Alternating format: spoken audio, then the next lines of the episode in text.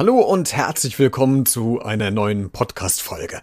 Wann hast du das letzte Mal dran gedacht, dir eine Auszeit zu nehmen? Also so richtig, mit allem drum und dran. Job kündigen, Wohnung kündigen, der Familie und den Freunden Tschüss sagen und für, sagen wir mal, fünf Monate die Segel streichen und dich in einen Flieger zu setzen und durch Asien unter anderem zu reisen. Ohne Zeitdruck. Du entdeckst traumhafte Sandstrände, schwimmst im türkisfarbenstem Wasser, erforschst alte Tempelanlagen und Kulturen, riechst asiatische Gewürze auf Märkten und blendest alles das aus, was dich im Kopf schon seit Wochen und Monaten beschäftigt. Super Vorstellung, oder? Lust bekommen? Dann nehme ich dich jetzt mit auf eine Auszeit genau dorthin. Hierbei. Beredet. Der Talk mit Christian Becker. Heute zu Gast. Ich bin Philipp, 36, derzeit arbeitslos, weil ich auf Weltreise war und aus Hamburg.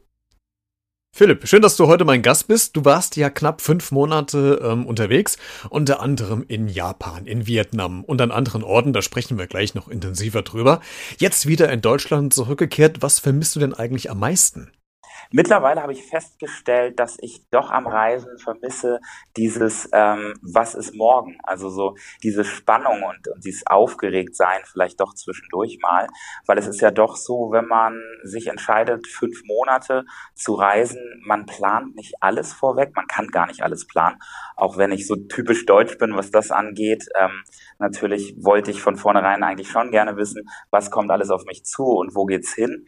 Und ähm, das ist natürlich, wenn man wieder im Alltag ist oder wenn man wieder zu Hause ist, ähm, alles ein bisschen vorgefertigter. Also du kommst wieder in deine Wohnung, du bist wieder in deiner ähm, gewohnten Umgebung und so wie man ja auch häufig sagt, dass ähm, man selbst sich vielleicht verändert hat oder total viel erlebt hat und ähm, hier zu Hause ist dann doch die Zeit ein bisschen stehen geblieben.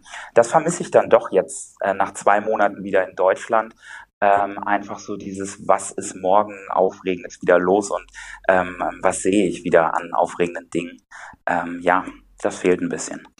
Du hast dir in einem Post auf Instagram selbst mal die Frage gestellt, wenn ich am Ende des Jahres, also jetzt in diesem Jahr 2019 zurückblicke, woran kann ich festmachen, dass es genauso geworden ist, wie ich es mir zuvor gewünscht habe? Bezogen auf deine Reise, die du gemacht hast, über die wir gleich noch äh, sprechen, welche Antwort gibst du dir denn aktuell darauf? Puh, das ist, äh, das ist ziemlich schwierig. Ich habe da vor ein paar Tagen lustigerweise gerade mit einem Freund drüber gesprochen, dass ich meinte, ich habe mir auch einen Zettel gemacht, ähm, den ich zusammengefaltet habe und, und weggesteckt. Und ich gucke da auch erst Ende des Jahres wieder rein. Ähm, ich glaube, dass, dass das Jahr jetzt schon definitiv viel, viel mehr bereitgehalten hat, als ich es mir hätte erträumen können am Anfang.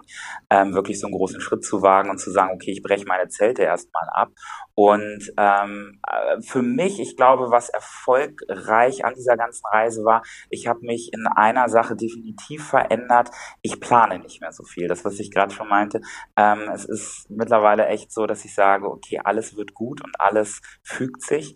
Ähm, du musst nicht für alles einen absoluten Masterplan haben, also viel mehr so in dieses ähm, nicht komplett in den Tag hineinleben, aber ein bisschen mehr die Sachen auf sich zukommen lassen und noch neugieriger bleiben. Ähm, ja, und das ist mir in den, in den letzten Monaten schon ganz gut gelungen. Deshalb glaube ich, dass ich am Ende, am 31.12. definitiv sagen kann, Mensch, das war ein geniales Jahr, doch. Wie hast denn ja. du dich überhaupt auf die Reise insgesamt vorbereitet? Also war relativ viel geplant oder hast du dir vieles äh, spontan überlegt vor Ort? Ähm, das ist ja auch fünf Monate zu planen jetzt nicht unbedingt so ein zwei Wochen All-Inclusive-Urlaub äh, am Strand. das war so die größte Herausforderung oder so dieses größte, das, das schwarze Loch. Ähm, was mache ich fünf Monate lang? Ähm, ich habe mir von vornherein eigentlich nur den Zeitraum gesetzt, dass ich gesagt habe, okay, fünf Monate klingt für mich ganz sinnig. Und ich reise entweder so lange, wie das Geld reicht oder ähm, halt die fünf Monate und wusste, Neuseeland will ich definitiv machen und wenn man schon in der Ecke ist, mache ich auch noch Fiji. Also diese beiden ähm, Destinationen standen schon fest. Eine Freundin von mir hatte was ähnliches auch gemacht, da konnte ich mich mit ihr dann ganz gut drüber austauschen ähm, und dann halt das Übliche, also Instagram und Facebook sind da ganz gute Hilfsmittel heutzutage, nicht nur schöne Bilder zu sehen, sondern auch generell mal zu gucken, was ist da in der Welt so los. Ich habe mir ein Globus genommen, also bei meinen, meinen Eltern steht ganz klassisch ein Globus ähm, und habe einfach mal geschaut, okay, wenn ich, wenn ich da in den Osten fliege, wenn ich ähm, in den asiatischen Raum komme, dann auch, ähm, was sind da überhaupt noch für Ziele, die ich unbedingt mal sehen will? Und so konnte ich dann, also ich habe mir auch so eine kleine Karte gemalt dann sogar und habe mir ein Notizheft genommen und habe dann angefangen, so die letzten Wochen gerade dann noch ein bisschen, ein bisschen aktiver, wirklich aufzuschreiben, wenn immer mir was eingefallen ist. Ich hatte das auch an, an meinem Nachttisch liegen. Wenn immer mir eine Idee kam und ich dachte, das darf ich nicht vergessen, habe ich es halt aufgeschrieben. Sei es eine Frage oder irgendwie eine Antwort auf irgendwas. Ähm, das habe ich mir alles notiert, so dass ich mein Notizheft am Ende, äh, dass sich das halt komplett gefüllt hat. Und ja, da also wirklich viele Gespräche führen, viele Leute fragen, die auch sowas ähnliches schon mal gemacht haben. Ähm, und dann sind immer noch genug Fragezeichen offen, wenn man losreist, aber ähm, die beantworten sich definitiv. In ähm, Neuseeland, du hast es am Anfang ja schon gesagt, da hat das so ein bisschen angefangen, deine Reise, äh, die Abenteuerluft geschnuppert. Beeindruckend waren für dich ja diese gigantischen Sanddünen von Tepaki. W warum hat dich denn das so gefesselt, gerade diese die Sanddünen? Äh, es ist, äh, ich war vorher noch nie in der Wüste. Und ähm, ich glaube, ich muss auch nicht unbedingt in die Wüste, so der ganze Sand überall, das ist dann doch äh, recht nervig.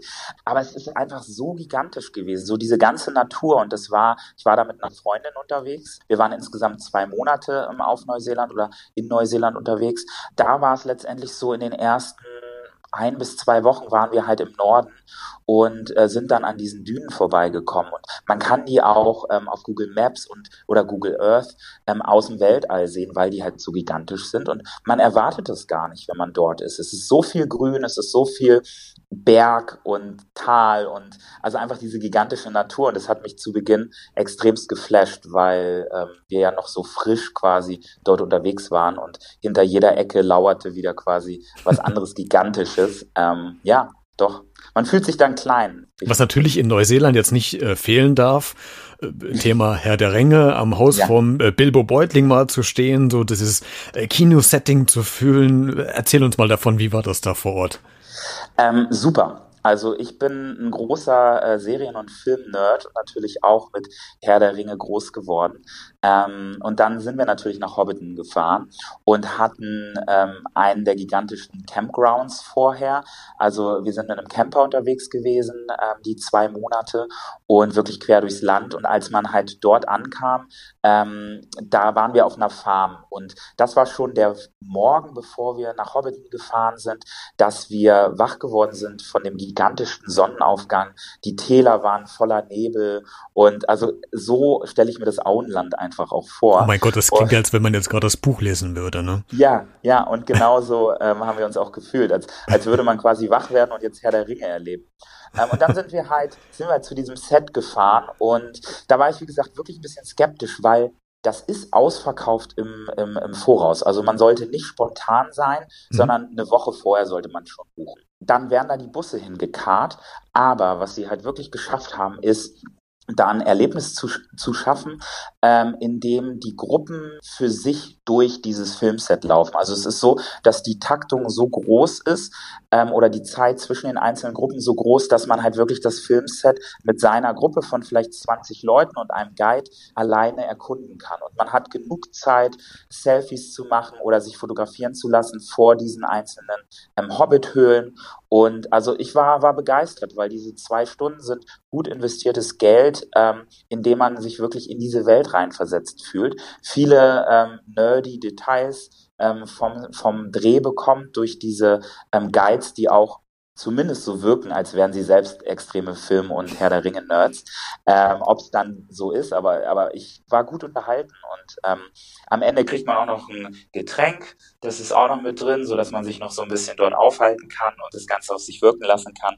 Also ähm, ist eine definitive Empfehlung. Es ist nicht nur ähm, eine Industrie, die für das Land extrem wichtig ist, überall, wo man hingekommen ist und gerade auf der Nordinsel, wo das ja auch ist, ähm, überall, wo man hingekommen ist, waren die Leute sehr positiv diesem ganzen Herr der Ringe Merchandise gegenüber. Und ähm, sie haben es einfach so verinnerlicht, dass das ein Teil der Kultur des ganzen Landes ist. Und das war sehr beeindruckend zu sehen. sehr schön. Ja. Von den äh, Hügeln und Bergen von Herr der Ringe, dann ging es ja quasi ab runter in die in die See zum Schnorcheln mit äh, Delfinen im glasklaren. Wasser. Die äh, Psychologie nimmt ja auch Delfine gerne für Therapien. Ich glaube, du bist jetzt wahrscheinlich nicht therapiebedürftig, aber äh, hat das trotzdem was mit dir gemacht, äh, so mit diesen Lebewesen Haut an Flosse irgendwie gewesen zu sein? Definitiv. Also ähm, mir wurde das vorher auch von Freunden die auf Neuseeland äh, schon unterwegs waren, empfohlen.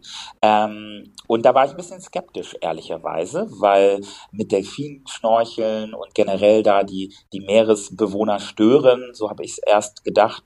Ähm, das, das fand ich ein bisschen komisch, aber ich habe mich vorher auch erkundigt und ein bisschen äh, informiert und die Freunde haben mir auch gesagt, nein, nein, da wird wirklich darauf geachtet, dass zum Beispiel nicht, wenn sie Junge haben, ähm, sie gestört werden durch die Touristen und so, ähm, weil das führt dann halt auch durchaus dazu, dass die Delfine vergessen, ihre Jungen zu füttern. Das wusste ich halt vorher auch nicht. Ähm, da muss man dann halt schon aufpassen, aber in dem Fall war das alles okay. Und es war doch ein Erlebnis. Also man, man geht da halt zum Schnorcheln ins Wasser und ähm, vor Keikura, das ist ähm, der Ort oder, oder das Gebiet, ähm, wo das stattfand, da ist so ein großer man könnte sagen, ein Grand Canyon im Ozean. Also dadurch sind ähm, Meeresbewohner wie Wale und Delfine ganzjährig in dieser Region unterwegs. Und ähm, wir haben das erste Mal, als wir es machen wollten, so zur Hälfte von, Neu von der Neuseeland-Zeit, ähm, war es leider komplett ausgebucht, so dass wir gesagt haben, diese Gegend ist so wunderschön, wir kommen einfach am Ende nochmal wieder und haben quasi ganz am Ende das Highlight dieser ganzen Tour erlebt. Und ähm, einfach so mit wilden Tieren sind sie ja doch, mit wilden Tieren im Meer zu sein. Und es ist nicht so, dass sie ankommen, wie man es halt von Flipper vielleicht aus dem Fernsehen kennt und dann am, am besten noch mit einem spielen wollen oder einen äh, unterhalten. Nee, die schwimmen da schon ganz normal rum zwischen einem. Aber ähm, das sind halt so ganze Delfinschulen von 100, 200 Tieren und die kommen schon wieder zu einem geschwommen und schwimmen dann unter einem und ähm, springen nicht über einen, aber halt nah von einem. Ähm, wirklich so mit einem Rückwärtssalto. Das sah sehr lustig aus. Also das war schon sehr faszinierend und ich weiß, als ich halt rausgekommen bin, ich habe bei Instagram natürlich alles dokumentiert und ich war danach so verstrahlt. Also wenn ich mir dieses Video ähm, ähm, heutzutage noch angucke, wie ich da einfach über beide beide Backen grinse. Ähm, also es ist wirklich, dieses Gefühl kommt dann auch nochmal wieder in mir hoch. Das war ähm, ja gigantisch. Also mhm. ja, man, man fühlt sich auf der einen Seite vorher so ein bisschen ausgeliefert, weil man denkt, oh mein Gott, steigt da jetzt in das Meer mit, ähm, mit meinen äh, doch nicht so richtig vorhandenen Schnorchelkünsten. Und ähm, dann, dann kommen da Delfine und ich weiß nicht, wie reagieren die auf mich. Und ähm, ich weiß auch noch nicht, wie ich auf sie reagiere, aber am Ende waren es einfach nur anderthalb Stunden, die gigantisch waren, doch, ja. Was Philipp dann noch in Hongkong erlebt hat und was seine kuriosesten oder witzigsten Momente waren, das hörst du im zweiten Teil dieser Podcast-Serie.